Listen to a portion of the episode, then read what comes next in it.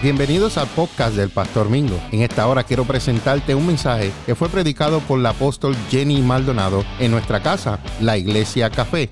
Espero que este mensaje sea de edificación para tu vida, al igual que lo fue para la mía. Recuerda de suscribirte a nuestro podcast y de compartirlo con otras personas. Y ahora comienza el mensaje del apóstol Jenny Maldonado. Bendiciones y que lo disfruten. Bendecido sea Dios. Le doy las gracias por los pastores de esta iglesia. El, el pastor, iba a decir el apóstol.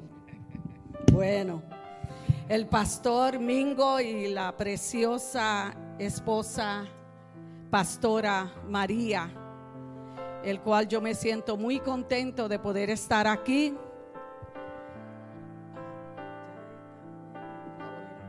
Gloria al Señor, le doy gracias a Dios por este día tan hermoso que yo he tenido, ¿verdad? Eh, yo no sé, el, yo le voy a decir a ella que me rente un cantito ahí del altar, porque cuando yo llego aquí hay algo que me hace que me postre delante de Él, ¿verdad? Y el Espíritu Santo.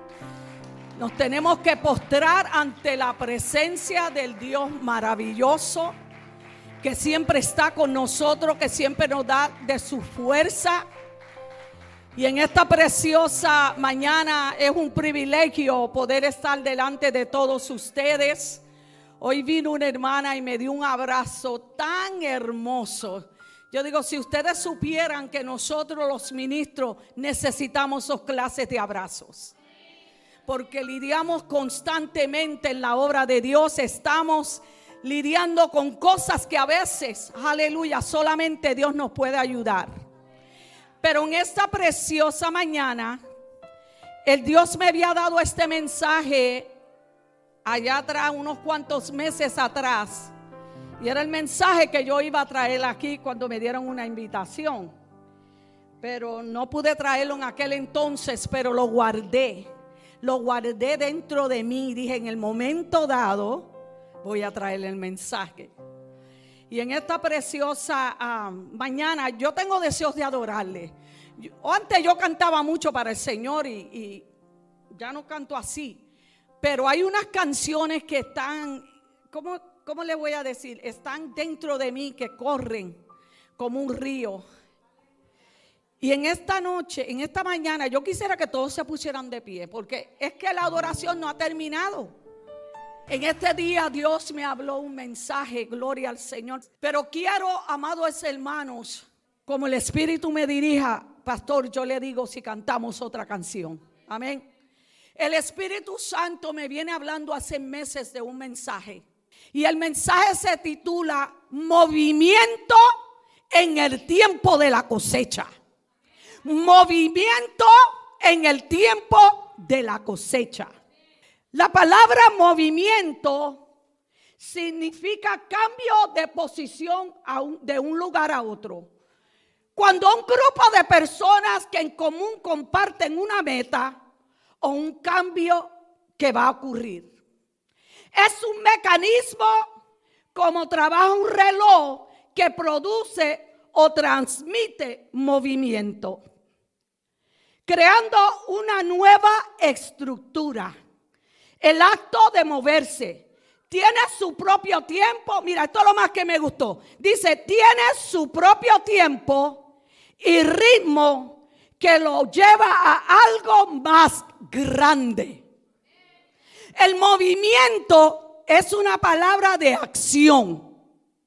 Es una palabra que no se estanca. Es una palabra que te lleva de un movimiento a otro. Quiere decir que tú estás en acción. Tú te estás moviendo a otra esfera o a otras cosas que Dios quiere hacer en tu vida. Movimiento es una palabra profética. Porque los que somos, aleluya, que estamos con nuestros oídos y nuestros ojos mirando a las cosas espirituales, hay un, hay un movimiento que continúa ocurriendo en la vida de nosotros.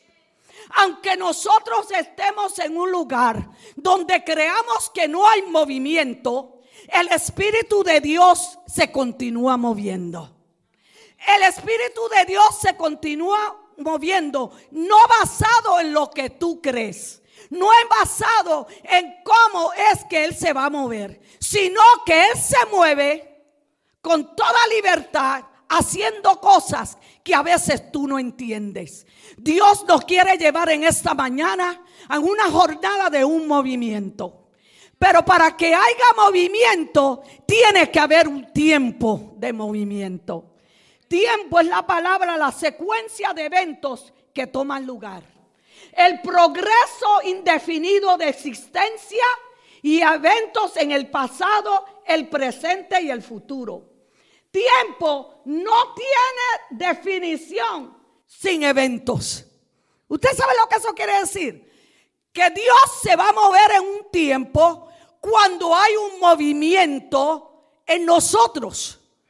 Él no se puede mover si nosotros no nos movemos. ¿Usted sabe por qué? Yo siempre he tenido curiosidad por qué Dios tiene que usarnos a nosotros. Si Él solo lo puede hacer. No es cierto, hermano. ¿Verdad que sí? Pero Él escogió a nosotros porque cuando Él nos hizo a imagen y semejanza de Él, Él hizo que nosotros siempre hubiera movimiento. Porque cuando yo hace unos, unas semanas, yo creo que como un mes atrás, empecé a leer sobre el mar muerto, me di cuenta que el mar muerto tiene una densidad de sal tan fuerte, hermano, que ahí nada se mueve. Es un mar que está lleno de sal. La sal es tan, intensa en ese lugar, hermano, que si tú te caes en esa agua a boca arriba, te hundes y ya no existe más. Porque la densidad de la sal te arrastra hacia abajo y no deja que te muevas para que puedas salir del agua. Pero el movimiento en Dios te lleva a una esfera que tú puedes moverte con libertad. No se preocupe que I'm, going somewhere with this word. Movimiento te lleva a entender que para tú moverte en las cosas de Dios, tú tienes que tener una vida íntima con el Espíritu Santo. Tú no puedes hacer las cosas y moverte como te da la gana. Porque aquí el que gobierna es Dios. Y como Dios es el que gobierna, el movimiento en ti te va a llevar a hacer las cosas como Él ya las ha propuesto. Hablé de movimiento, hablé de tiempo y voy a hablar de la ciega. La ciega es una cosecha, es una recolección. El proceso o periodo de recoger el cultivo. La temporada cuando el cultivo se recoge, cuando la cosecha se recoge. Hablé que el movimiento en el tiempo de la cosecha. So hay algo que hay que recoger para que nosotros podamos entender que Dios está moviéndose a través de su palabra. Su palabra dice que la palabra de Él es viva y eficaz y más cortante que toda espada de dos filos, que penetra hasta los tuétanos yo no sé de ustedes y por eso que yo siempre tiemblo, porque cuando la presencia está sobre mí, yo no me puedo contener de la gloria que se está derramando. Esa gloria, aleluya, que viene a traernos una vida nueva. Nosotros somos gente de movimiento. Nosotros somos gente de tiempo. Nosotros somos tiempo de recoger la cosecha. Cuando la cosecha está en una tierra fértil, tú vas a recibir mucho. Pero si tú no siembras en un terreno que está fértil, no vas a recibir. El, jornalero, aquel que, que tira la semilla en la tierra, él vela por esa semilla. Él vela que esa semilla le dé el sol, tenga agua que el terreno sea un terreno bueno. Y entonces Él vela por esa semilla que un día va a dar una cosecha. El jornalero tiene que estar en movimiento constantemente de aquello que él sembró. Aunque él no lo vea, hay una cosecha que va a salir de ahí. Si siembra papas, él espera que un día esas papas van a salir, pero mira, grandes. Porque cuando hay un buen terreno, las cosas crecen de una manera desorbitante. Pero solamente va a haber un progreso, va a haber un proceso que te va a llevar al jornalero a entender que lo que has sembrado, él va a dar fruto. Yo le voy a hablar hoy en el libro de Ruth. el libro de Ruth. Oh my God. El libro de Ruth en este día. Yo voy a, comenzar a leer el libro.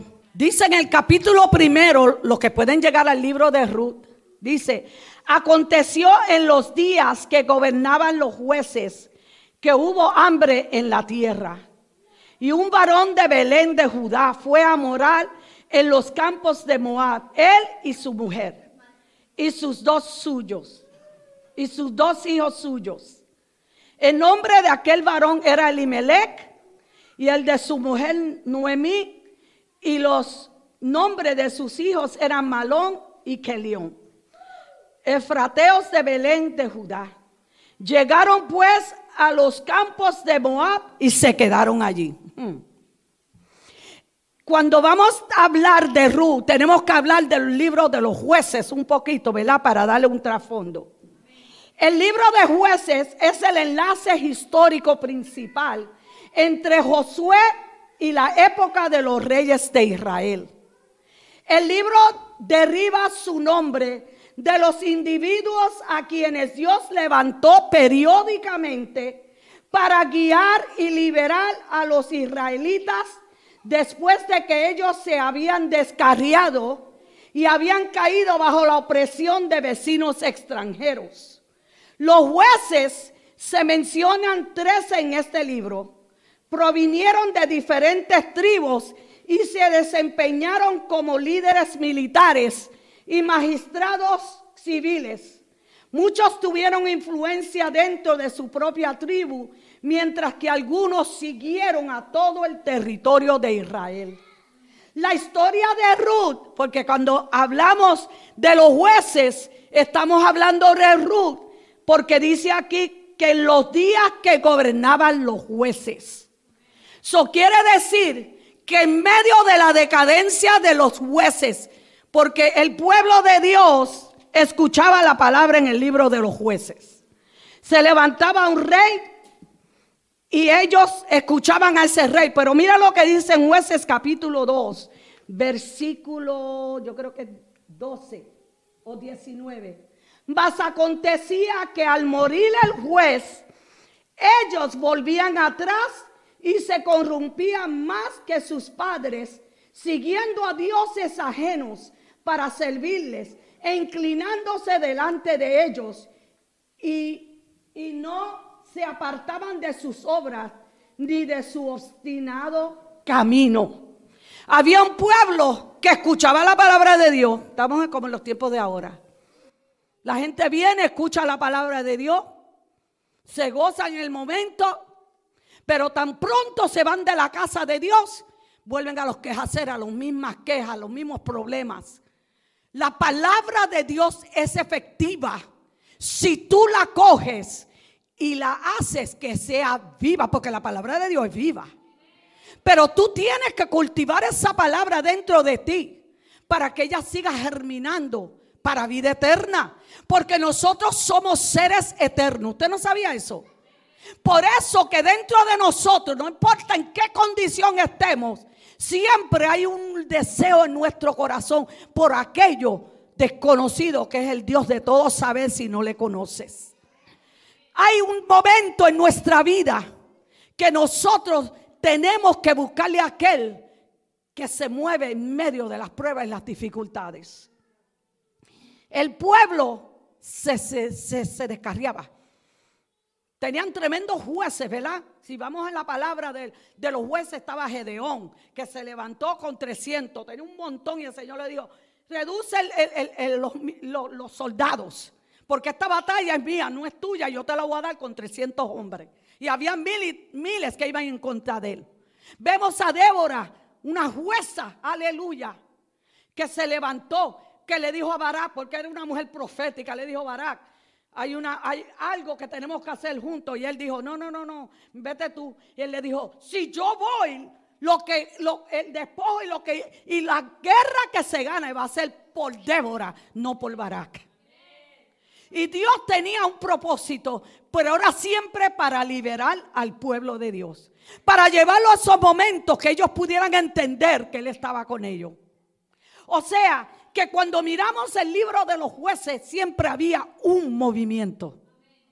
Dios se estaba moviendo a través de los reyes, se estaba moviendo a través de su palabra, se estaba moviendo de una manera eficaz, pero aún así el pueblo se descarriaba. Entonces, en medio de todo eso, se pone el libro de Ruth. Es un libro que nos da esperanza. La historia de Ruth tiene lugar durante la época de los jueces.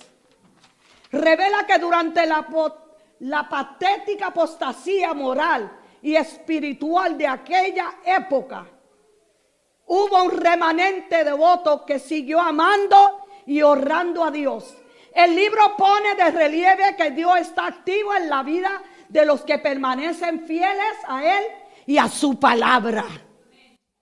Dios está en un momento que Él nos dice a nosotros que si nosotros nos moviéramos de acuerdo a lo que Él ha establecido, nosotros vamos a llegar a alcanzar unas metas y unos éxitos si le buscamos a Él. El problema es que miramos demasiado cosas de la tierra.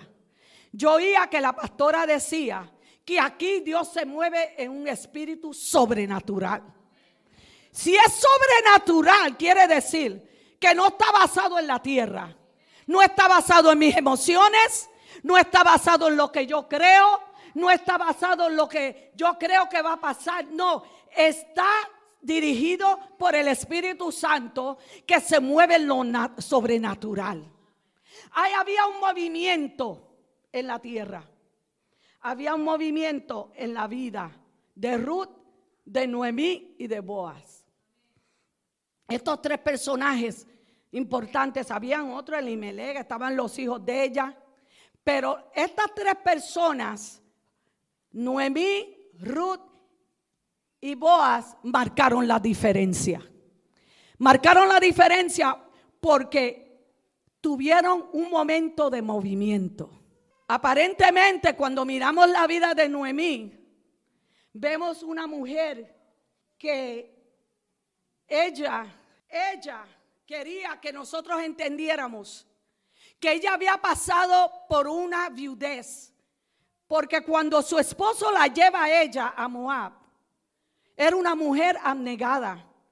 Porque ahora mismo que el pastor Mingo le diga a María, bueno, María, empaqueta tu, tu motete, que nos vamos para Rusia, por ejemplo. Por cuanto ella es una mujer abnegada, una mujer que ha dado ejemplo de que ella es una mujer que siga a su esposo, ella va a empaquetar su cosa y se va. Eso es de ahí. No que ella lo va a hacer ahora, no lo estoy diciendo eso, no se van a quedar sin ellos. Eso es solamente un ejemplo, ¿verdad? Pero tiene que resultar en un movimiento. Claro que el movimiento, cuando lo vemos en el primer capítulo de Ruth, no es un movimiento placentero, ¿verdad que no? Porque en ese tiempo Noemí pierde a su esposo, queda viuda. Entonces, para completar pierde a sus dos hijos. Hermano, solamente ella puede eh, hacernos entender a nosotros lo que ella sintió, porque yo nunca he perdido un hijo. Yo por la bendición de Dios no tengo marido ni he perdido uno tampoco. Pero le doy gracias al Señor porque en todas las esferas de nuestra vida Dios nos va encaminando a unos propósitos. Aunque ella no podía entender todavía los propósitos por los cuales Dios la había llevado allí, ella se destaca con tres características. Y son unas características que la hacen la mujer que ella es. Primeramente, Noemí significa placentera. Ella fue esposa, fue madre, fue suegra, fue suegra y madre espiritual. Eso es la más que me gusta, que fue una madre espiritual.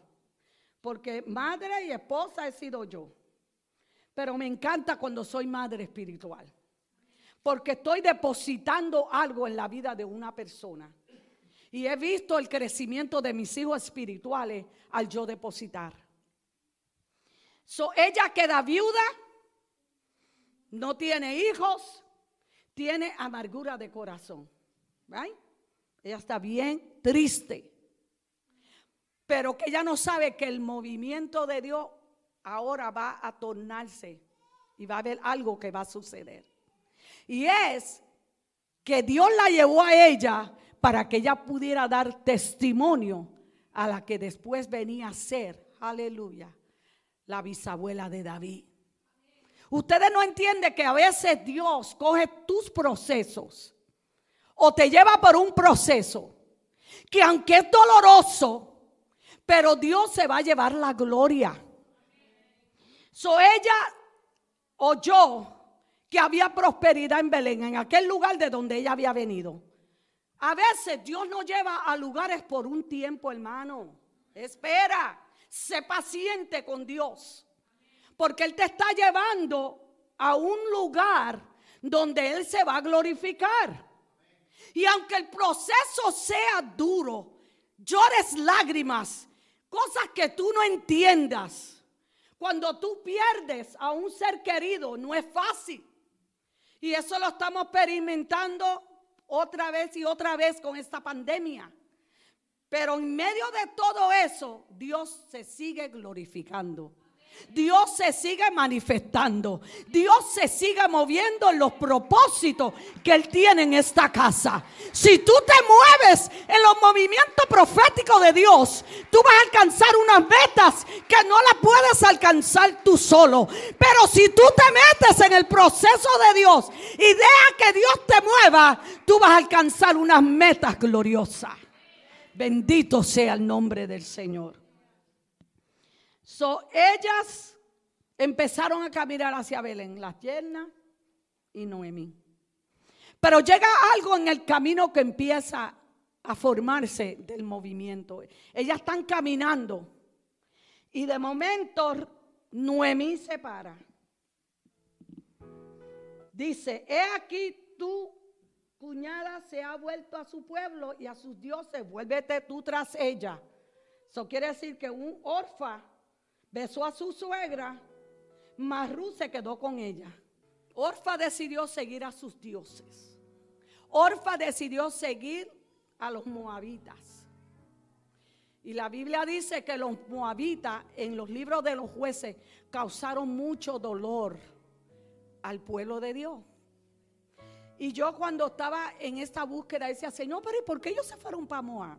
Bueno, una de las cosas que entendí es que Moab había sido hijo de Lot, había nacido un incesto, no algo agradable, y él ellos se habían tornado a dioses ajenos.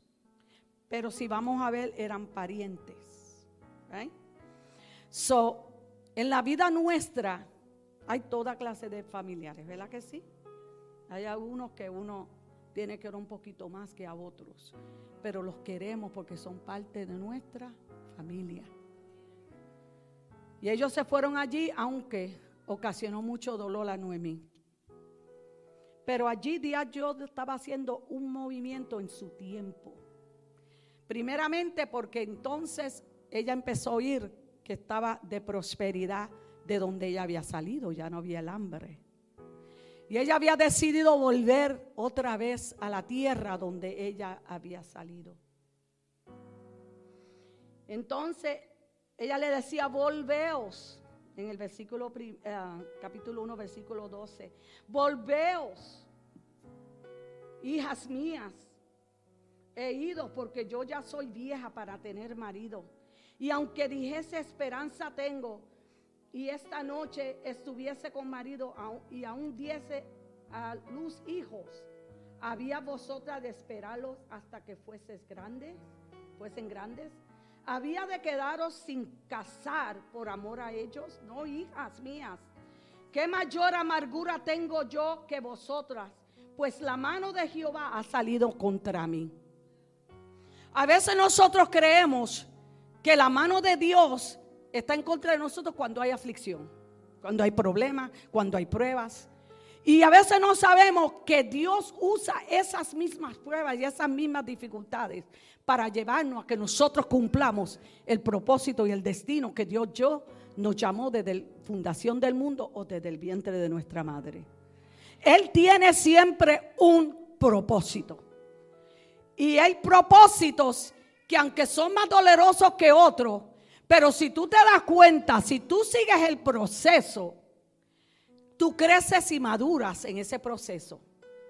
Tú entiendes que entonces cuando venga la prueba nuevamente, tú eres más fuerte y puedes sobrellevar todo lo que venga.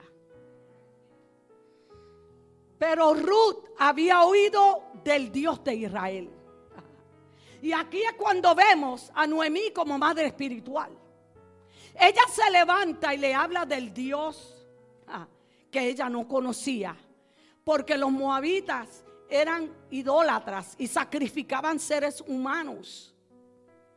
Y la palabra dice que muchos se levantaron en ese, en ese lugar para dar sacrificio a un de sus hijos.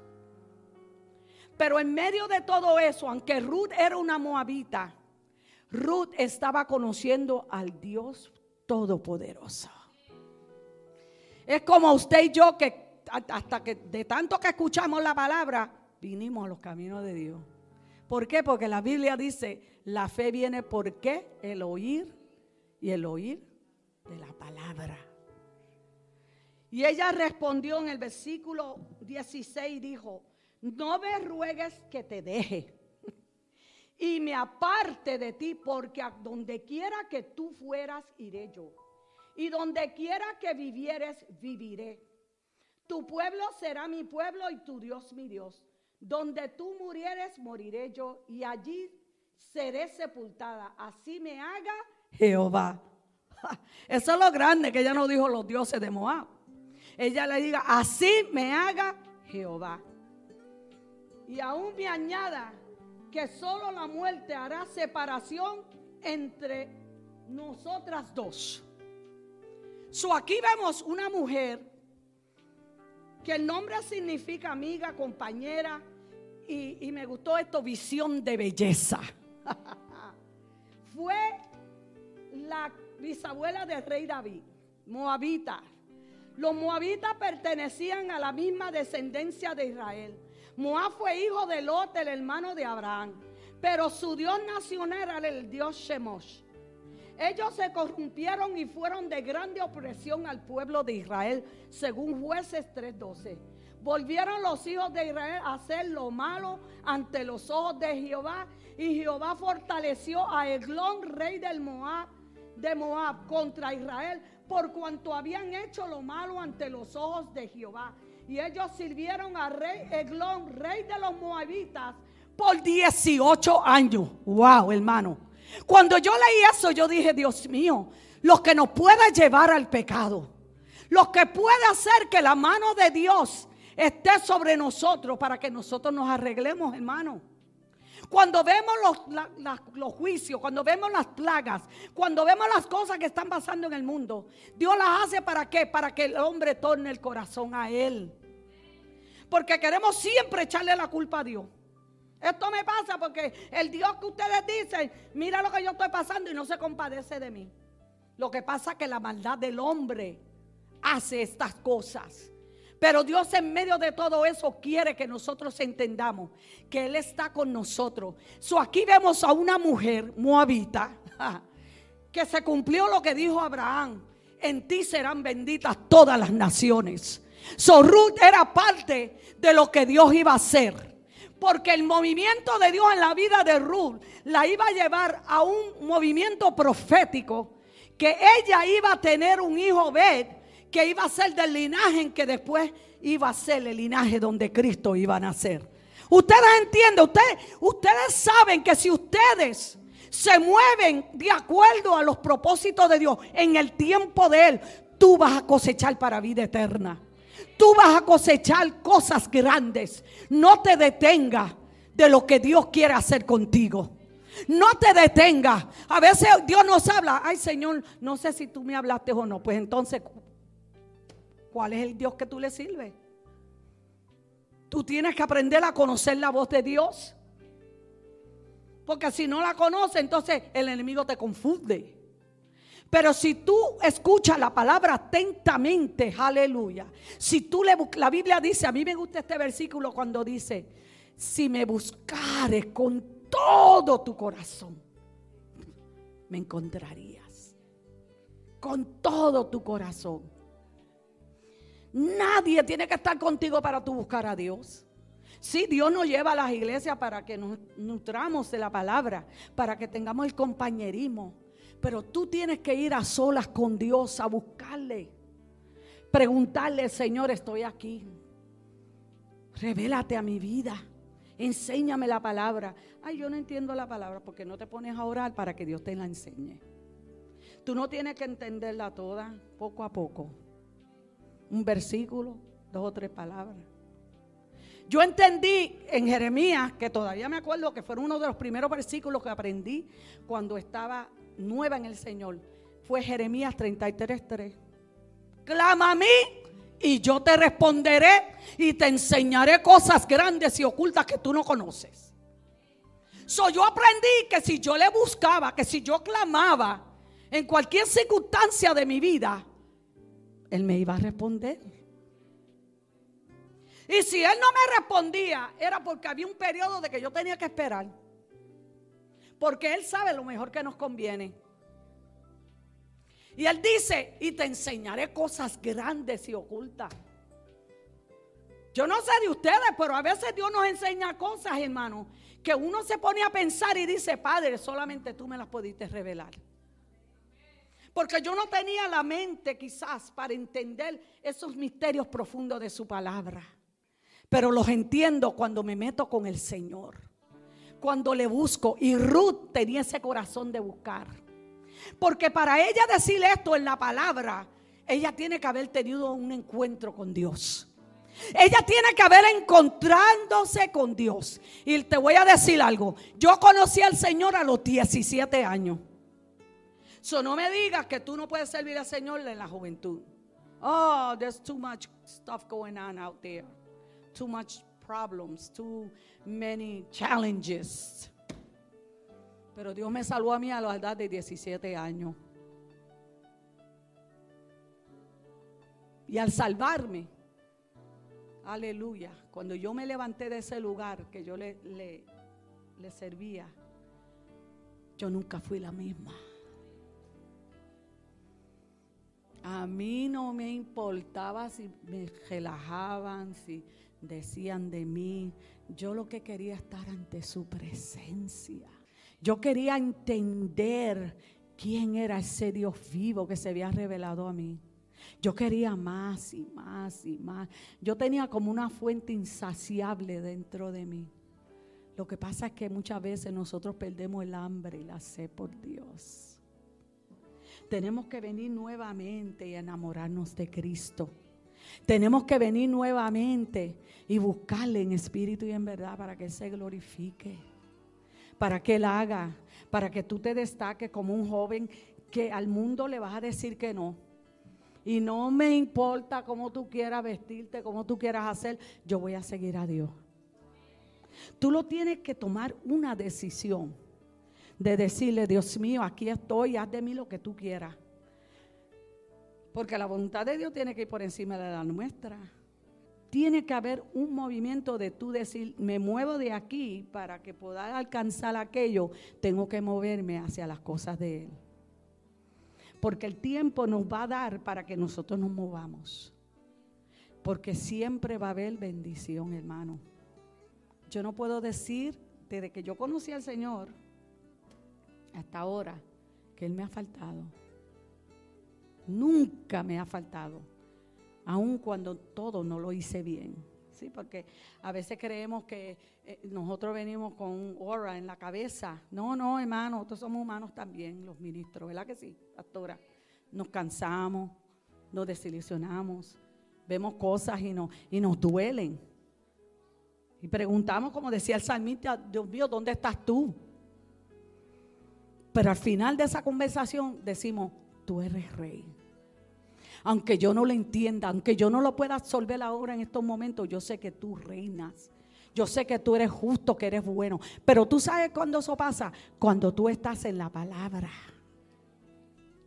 Para que cuando el, ataque del enemigo venga, tú tengas la palabra de Dios. No, espérate, espérate. Ah, te equivocaste, Satanás. Conmigo no. Porque el Señor dice que yo he sido creada para adorarle. Ah, tú no vengas aquí con ese relajo de creer que me vas a, entristecer. Y, vas a, y, que yo voy a permitir seguir viviendo arrastrada cuando Dios me llamó para cosas grandes y hermosas. ¿Tú crees que Dios no lo puede hacer contigo? ¿Tú crees que Dios no puede abrir las universidades más grandes y prestigiosas de esta nación para que tú vayas a estudiar? Yo lo creo. Yo creo que Dios puede crear negocios y lugares que puertas se abran para yo ir a trabajar. Si tú te lo propones, Dios lo hace. Si tú le crees a Dios, Él lo hace. Porque para Él no hay nada imposible. Porque Él ha venido para darte vida y vida en abundancia. Ruth sabía que el Dios de Israel, después de oír de las maravillas de Dios, ella dijo, yo no voy para atrás a esos dioses. Yo no voy a servirle al, Dios Shemosh. Yo no voy a estar en un lugar donde lo que me espera es la muerte. Yo voy para conseguir la vida que me da Dios en abundancia. Tu Dios será mi Dios. Tu palabra será mi palabra. Donde quiera que yo muera, voy a morir contigo, Noemí. Porque sé que el Dios que tú me presentaste es un Dios que todo lo puede. Y mire, hermano, no era que ellas estaban en condiciones de que lo tenían todo. Porque a veces nosotros creemos que en los momentos más difíciles Dios no se presenta. Pero yo te digo a ti que si tú le busques con todo tu corazón, aún en los pandemias Dios te va a bendecir. Ese dinero que nos vino no fue porque el hombre lo decidió. Eso fue Dios que vio la misericordia de él para bendecir a su pueblo. Oh, y tú tienes que conocer a un Dios que todo lo puede. Tú tienes que conocer a un Dios que no se detiene ante la pandemia ni nada para bendecir a su pueblo. Él es un Dios que crea cosas nuevas. Él es un Dios que siempre está innovando, haciendo cosas diferentes para que nosotros entendamos que el movimiento en el tiempo de la cosecha se va a manifestar. Y tú serás parte de esa cosecha si tú le crees a Dios, si tú te metes con Dios si tú dices, no, ya no vivo yo, vive Cristo en mí. Y lo que vivo, lo vivo para la gloria de su nombre. Oh, rabacaya, rabababa. You know, cuando yo pensé en la vida de Noemí, porque quiero ir un poquito para atrás, yo empecé a buscar unos versículos que hablaban de Noemí. Porque si vamos a ver una mujer que perdió sus hijos. Y, ya mismo vuelvo otra vez para Ruth, pero quería decirles esto. Noemí, una mujer llena de amargura por las pérdidas que había tenido.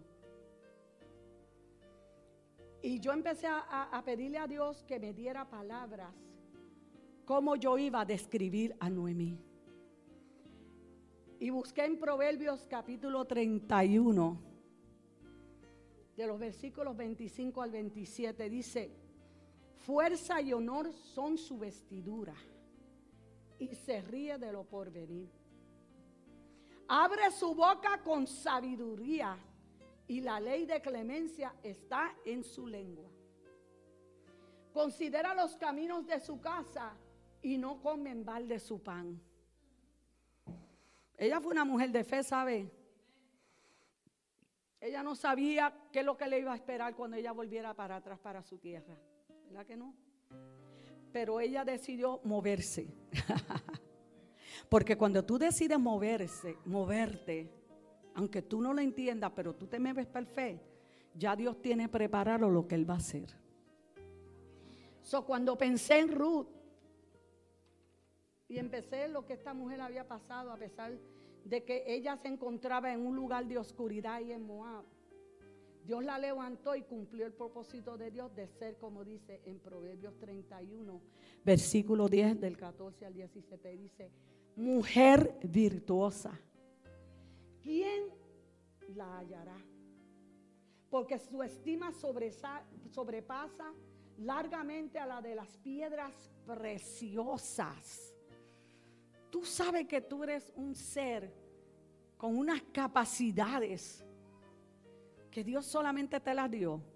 Y ahora estoy hablando del hombre y la mujer. Dios te dio unas capacidades. Hay veces que la gente te miran y dice, wow, pero ¿y cómo tú sabes eso? ¿Y cómo tú entendiste eso? ¿Y cómo tú pudiste romper eso y ponerlo de nuevo? ¿Por qué? Porque nosotros hemos sido comprados y hemos sido llevados a ser piedras preciosas. Dice, el corazón de su marido está en ella confiada y no carecerá de ganancias. Le da ella bien y no mal todos los días de su vida. Busca lana y lino y con voluntad trabaja con sus manos. Es como nave de mercader, trae su pan de lejos. Ciñe de fuerza sus lomos y, esfuerza sus brazos. Muchas mujeres hicieron el bien, mas tú sobrepasas a todas.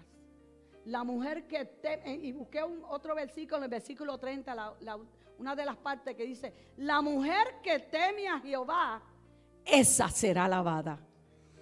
Y usted sabe por qué yo puse eso ahí, porque cuando tú haces lo que Dios te ha enviado a hacer, Dios te va a dar favores de donde quiera que tú estés. Gente van a venir a ti y van a decir, mira hermana, yo quiero bendecirte. Y tú las miras como, pero si en ningún momento yo le dije a esta señora o a este señor que me bendijera.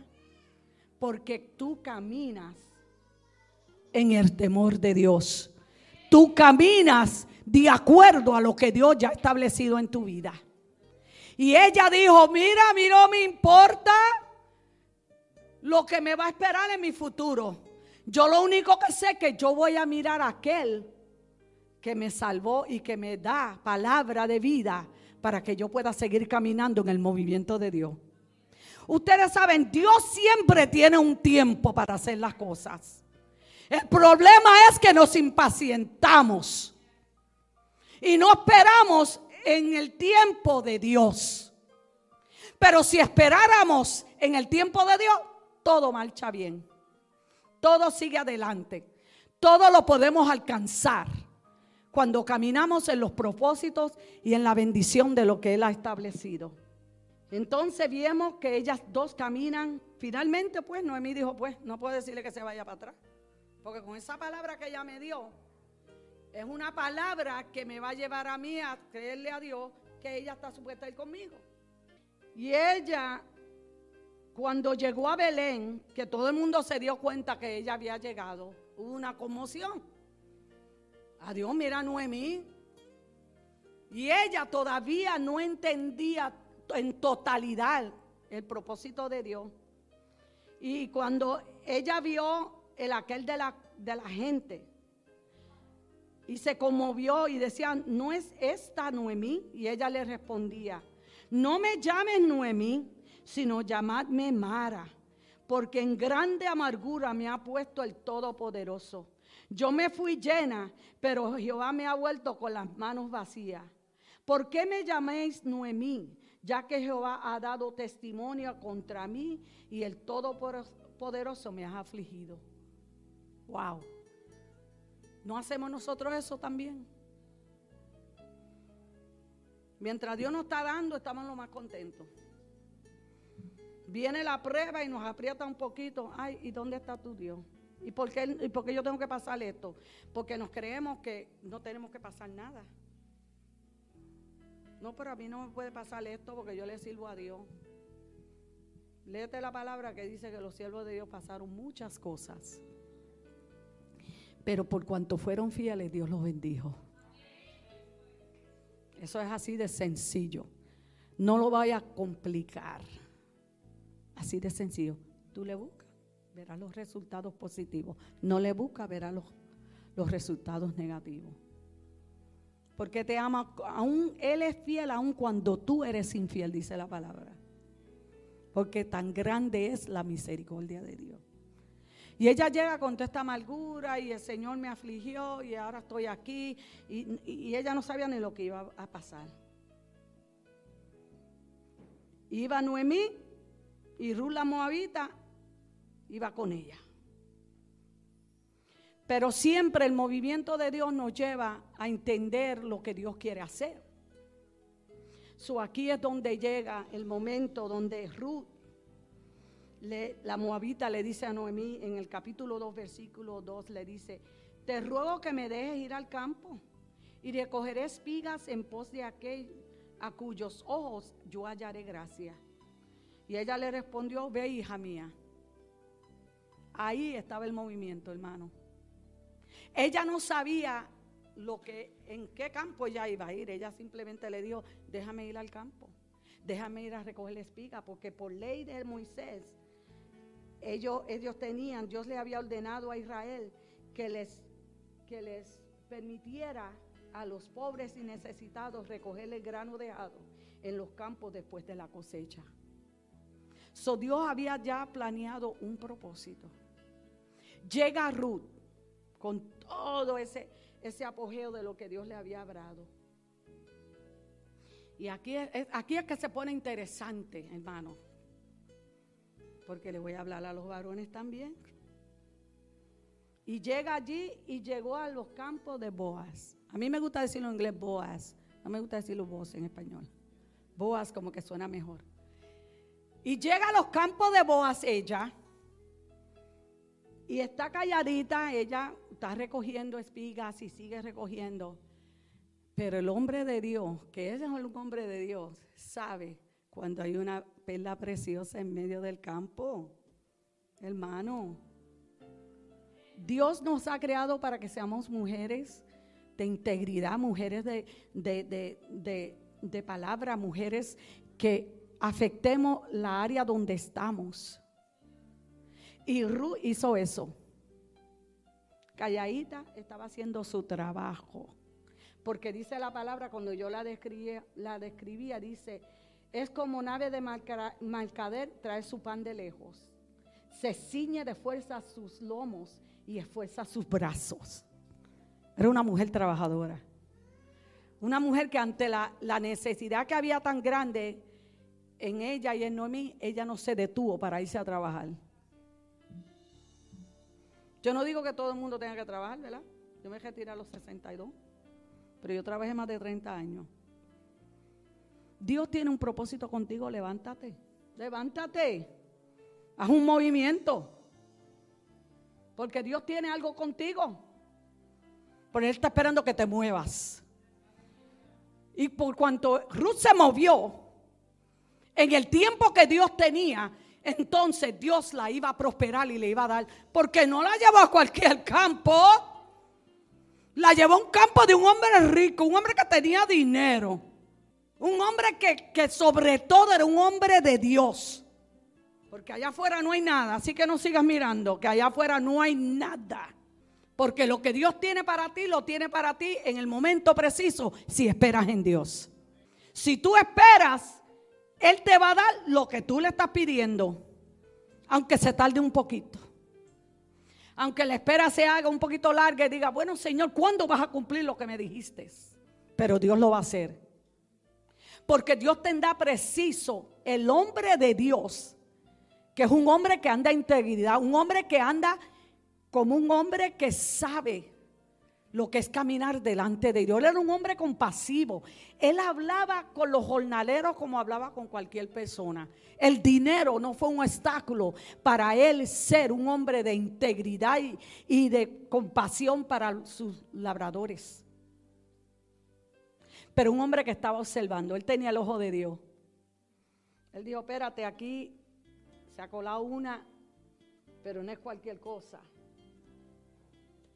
Y ella va con humildad a decirle que le permita a ella ir a ese lugar a sembrar, a recoger las espigas. Entonces vos dijo a Ruth, versículo 8 del capítulo 2. Oye, hija mía, no vayas a espigar otro campo, ni pases de aquí, y aquí estarás junto a, mis criados. Mira bien el campo que siguen y síguelas, porque yo he mandado a los criados que no te moleste. Y cuando tengas sed, ve a las vasijas y bebe del agua que sacan los criados. Tú no entiendes que Dios te va a dar favor donde quiera que tú vayas. Ella simplemente pidió que se le diera oportunidad de recoger la espiga, lo que era derecho sobre la ley de Moisés. Pero él le dijo, mi hijita, no te vayas a ningún lado. Mira cómo dio la protección de Dios sobre ella. Que ella pudo entender que Dios tenía un propósito, aunque ella no lo estaba viendo claramente, porque para eso tenía Noemí. Noemí era una mujer que podía ver en el mundo espiritual lo que Dios iba a hacer con ella y le permitió que fuera a espigar. Ella entonces, en el capítulo 10, en el versículo 10, ella entonces bajando su rostro se inclinó a tierra y le dijo, porque he hallado gracia en tus ojos para que me reconozcas siendo yo extranjera. Ay, ay, ay. Siendo yo de otro país, de un país idólatra, que a mí nadie me conoce aquí. Y respondiendo vos, porque le dijo, he sabido todo lo que has hecho con tu suegra después de la muerte de tu marido, y que dejando a tu padre y a tu madre y la tierra donde naciste, has venido a un pueblo que no conociste antes. Es que a veces nosotros nos ponemos muy familiar y no queremos ir a los lugares que Dios nos llama. Que aunque no sean familiares para nosotros, pero Dios nos llama. Y ella permitió que el movimiento de Dios la llevara, la llevara. Y había un hombre que estaba observando. Aún había un hombre que había oído de Ruth. Tú no sabes que tú no tienes que decirle a nadie quién tú eres. Dios mismo va a hablar por ti. Ella no fue y le dijo a ella que ella quién era ella, pero él la estaba observando, había oído lo que hablaba el pueblo. Por eso me encanta vos. Yo espero algún día que Dios me dé un esposo exactamente como vos. Yo quiero lo mejor. ¿Y tú? ¿Qué tú quieres? Así me gusta una mujer valiente. Aleluya. Así se habla. Tíralo en la atmósfera, que Dios lo coge, mire, en el momento preciso te lo da. Pero búscale, búscale de integridad, con integridad. Búscale con hambre y sed de Él. Mi vida ha pasado muchos inviernos y muchos veranos, pero aquí estoy. Y me encanta la vida de Boaz, porque era un hombre que estaba observando lo bueno. Él sabía que Ru era una mujer abnegada, una mujer que había dejado su parentela él sabía que ella era una mujer que lo podía negociar todo y regarlo todo por obtener lo que ella quería. Él la vio como una mujer valiente porque lo observó, porque era un hombre que podía observar lo bueno que había en ella. Los hombres Dios lo llamó para que fueran cabeza del hogar. Dios lo llamó para que marcaran la diferencia. Dios los llamó para que fueran los que llevaran el propósito de Dios en sus hogares. Dios no llamó al hombre ni a la mujer para tu check up, para vivir así en common law. Yo no quiero un novio, hermano. Yo quiero un esposo. Y así oro.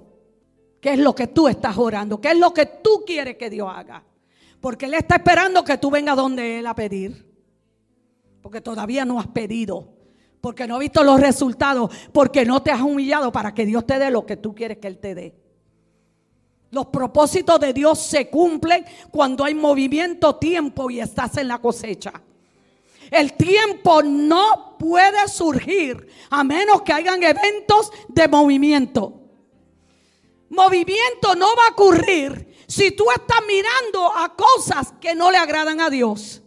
El movimiento de Dios no puede surgir cuando tú quieres hacer lo que te da la gana.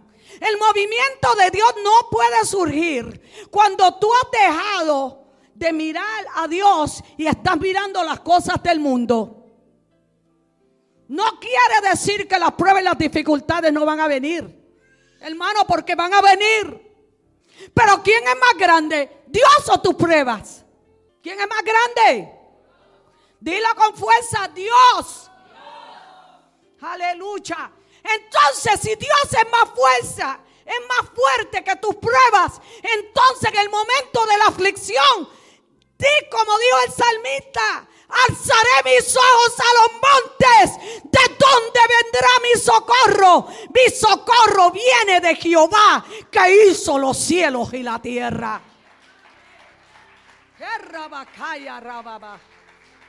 Gloria a su nombre.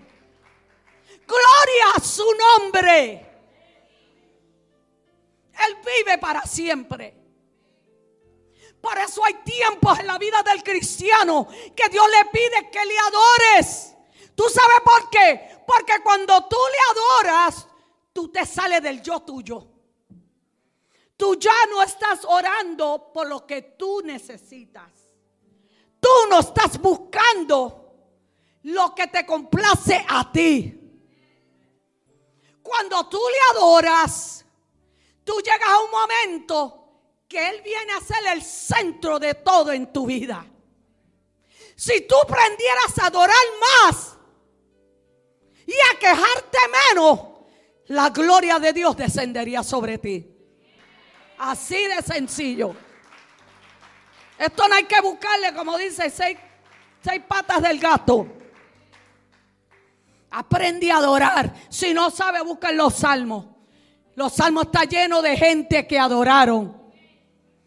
Gente que en medio de la prueba, porque se quejaban, pero al final siempre decía, Jehová reina, Jehová es poderoso, Jehová tiene los resultados de mi vida. Aunque yo pase por los tiempos de tinieblas, Él está conmigo. Él es mi Dios, Él es mi Salvador, Él es mi pronto asilo en la tribulación. Le adoraré, le buscaré, le exaltaré, me regocijaré en Él. Seré todo lo que Él ha dicho que sea. Cuando tú quitas tus ojos y tu mirada de ti y la pones en Él, grandes resultados van a ver en tu vida. Pero Él está esperando que tú quites tu mirada de los problemas. Pruébalo. Coge un día. No te voy a decir tres. Un día. Y en ese día no te vas a quejar. No vas a pedir nada porque si tú no sabes, Dios sabe todos tus problemas y todas tus necesidades. Coge un día, si no sabes alabarle solo, busca en los salmos. Que bastante dicen los salmos, alábale, glorifícame. ¿Ah? El Salmo 150, aleluya, que es lo que hables de adorarle. Acuérdate de los momentos que Él te ha bendecido y dile, Señor, es que no hay nadie como tú. No hay nada más grande que tu presencia en mi vida. Los problemas, los conflictos, las situaciones, todo va a pasar. Pero el amor de Dios y lo que Dios tiene para ti nunca va a pasar. Él permanecerá para siempre. Dale las primicias de tu adoración. Dale las primicias de tu adoración. Dale las primicias de tu adoración. Porque cuando tú le adoras, comienza el movimiento de Dios. Porque ya no soy yo, ¿verdad? Eso fue lo que dijo, ¿verdad? El siervo. Ya no vivo yo, sino que vive Cristo en mí. Porque él aprendió a adorar primero. Él aprendió que él no se iba a quejar. Que le iba a llevar a Dios después, si había tiempo, se le dice lo que quieres decirle. ¿O es que tú no crees que Dios es capaz de hacerlo? Él es capaz de hacerlo. Él era un hombre de integridad noble, con una experiencia de conocer al Dios de Israel. Redimió a Noemí y a Ruth, y a su esposo también. A vos, como pariente cercano de Noemí y Ruth, se le exigía por la ley y la, y la ley de Moisés que proveyera para las necesidades de sus parientes. Vos se convirtió en redentor en dos sentidos. Se casó con Ruth y preservó el nombre de Elimelech, el difunto esposo de Noemí. El hijo que vos y Ruth tuvieron también se le consideró hijo del linaje de Elimelech, de la familia que Noemí había, aleluya, vendido su propiedad y la restauró al linaje de Elimelech. Porque Dios te va a restaurar todo lo que, como dice, la langosta te quitó. Dios te lo va a restaurar. Pero tienes que conocer al redentor del mundo. Por cuanto él, aleluya, por cuanto Ruth se humilló y Noemí empezó a dirigir a Ruth en lo que tenía que hacer, ella recibió la herencia. Y no la recibió Ruth nada más, ni la recibió Noemí nada más. Dice que hasta el difunto Elimelech se le fue restaurado lo que él tenía. Ay, porque el Dios que nosotros le servimos es un Dios de abundancia. Ya voy a terminar. Él es un Dios de abundancia. Escucha, Él es un Dios de abundancia. Escúchalo de nuevo. Él es un Dios de abundancia. Él es un Dios de abundancia. Te lo voy a decir hasta que diga un amén con fuerza. En Él no hay escasez. Hay situaciones nada más. La saca Noemí en un movimiento profético y la lleva a Belén de nuevo cuando todo se había perdido antes. Y ella llega a esa tierra otra vez y se considera estar amargada, estar triste. Pero Dios usa Ruth. Hay veces que Dios va a traer gente en tu vida que es el, empuje que tú necesitas para ver la gloria de Dios. Tú lo vas a saber cuando esa persona llega para enseñarte unas cosas que tú no entendías. Tú vas a ver que esa persona va a tener una fe que va por encima de la tuya, pero te va a enseñar a ti a creerle a Dios, aún en los momentos cuando tú no ves la mano de Dios en tu vida. Pero tú tienes que tener el ojo de Dios, como lo tuvo pues. Él dijo, esta mujer es tremenda, espérate.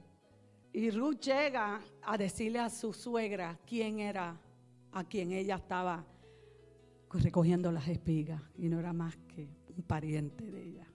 Dios mío. Es que, es que yo me regocijo, hermano, con la palabra.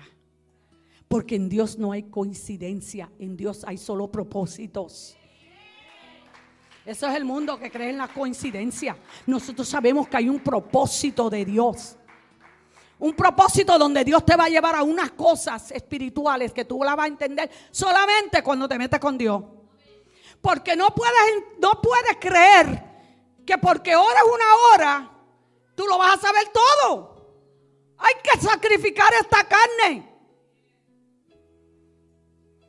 ¿Qué dijo Pablo? Ya no vivo yo. Vive Cristo en mí. Tiene que haber una muerte espiritual en nosotros. Una muerte que dejemos que Dios sea el que lo haga.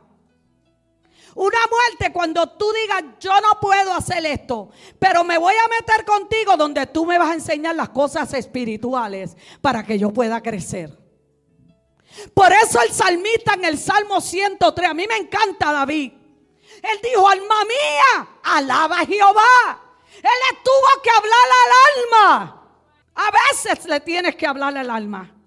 A veces le tienes que decir, mira carne, te echas a un lado porque yo le voy a creer al Dios poderoso. Alma mía, alaba a Jehová.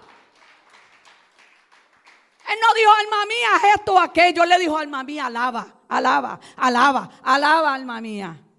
¿Qué Dios nos quiere decir en esta preciosa mañana?